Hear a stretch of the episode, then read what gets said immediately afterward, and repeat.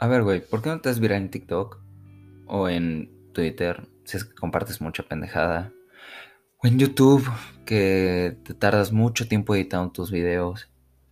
O no sé, en cualquier otra red social. Instagram se me haría muy raro que te quisiera hacer viral ahí, pero bueno. Y es que no es que yo tenga la fórmula de esto, porque esto no lo van a ver más de 100 personas. Pero si tú eres uno de esos que me escucha, es de mis primeros intentos en este pedo de hablar frente a un micrófono, de no trabarme por más de unos minutos y de poderte decir, ¿por qué no te haces viral, güey? ¿Por qué no tienes como ese boom que todos en algún momento ansiamos tener de despertarnos un día con 30.000 notificaciones de seres queridos o amigos diciéndote, oye, güey, te vi talado?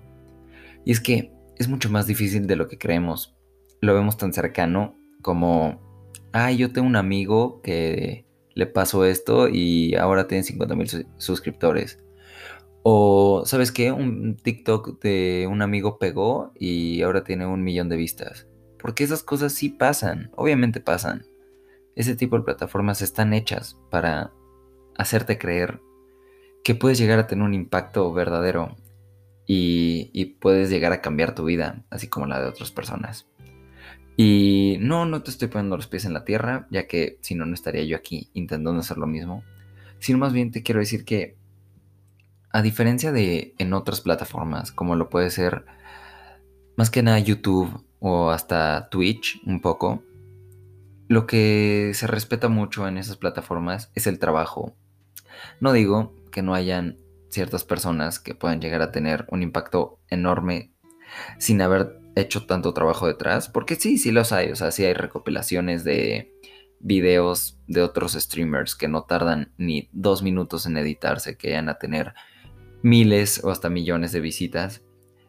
Pero ya una vez siendo constante en esto, yo creo que te das cuenta de que solamente en YouTube y en Twitch te da cierto nivel de... Pues sí, o sea, te dan un tipo de recompensa a tu trabajo diario si haces algo que a la gente le gusta, la gente te empieza a ver. Obviamente depende el que te recomienda una plataforma o no. Obviamente si llegas a salir en el inicio de alguien más en su computadora, obviamente tienes más probabilidades de que te vea. Pero de todas maneras, si tú vas poco a poco y crees que tu contenido es bueno y que aporta algo, en algún momento vas a llegar a ese boom, que no es ese boom que vemos de miles y millones de personas, pero sí es un boom que, que es una meta que tú te pones, o sea, suena muy pendejo decirle boom, pero es como, como tu, tu tope, güey, o sea, tu, tu momento, se puede decir, en el que llegas a hacerte alguien reconocido. Y es que eso pasa en plataformas en donde son contenido multimedia más elaborado, más, más creativo y sí, o sea, que te toma mucho más tiempo, a diferencia de TikTok. Que digo, para nada voy a echarle cabeza a TikTok. Porque es una plataforma que yo veo todas las putas tardes hasta cuando esté en clase o cuando esté cagando. Pero a diferencia de lo que puede ser YouTube, TikTok sí es una plataforma en la que te puedes ser viral sin hacer algo grandioso. De hecho, algo de lo que se quejan muchos youtubers o personas artistas de alguna manera, si se puede llamar así a, a diferentes personas que, por ejemplo, hacen un dibujo hermoso que se tardan horas en hacerse y que llegan a tener de que dos mil vistas. Y cualquier güey pendejo haciendo una broma de, no sé, cualquier tontería, no sé, o sea, que, o sea, literal, por ejemplo, lo de esta Bell Approach, creo que así se llama, que lo único que hace es hacer expresiones faciales. No digo que esté mal hacer eso, ya que así se volvió viral. Esa fue su única manera en la que llegó a hacerse popular. Pero no necesitó de mucho esfuerzo para lograrlo. Y yo creo que eso es lo que nos hace sentir que nosotros también podemos llegar a hacerlo algún día. Que tenemos ese sentimiento de, ay, pues sí lo subo a la verga, no pasa nada y, y espero y mañana estar con 50.000 notificaciones. Y es que sí, puede que pase, puede que no. Así que a lo que vengo aquí es a decirte que no te has vuelto viral en TikTok porque no quieres. Y sé que suena muy colero, suena el estilo white sican de, güey, es que los pobres son pobres porque quieren. Pero en este caso sí aplica. Solamente en TikTok, yo diría.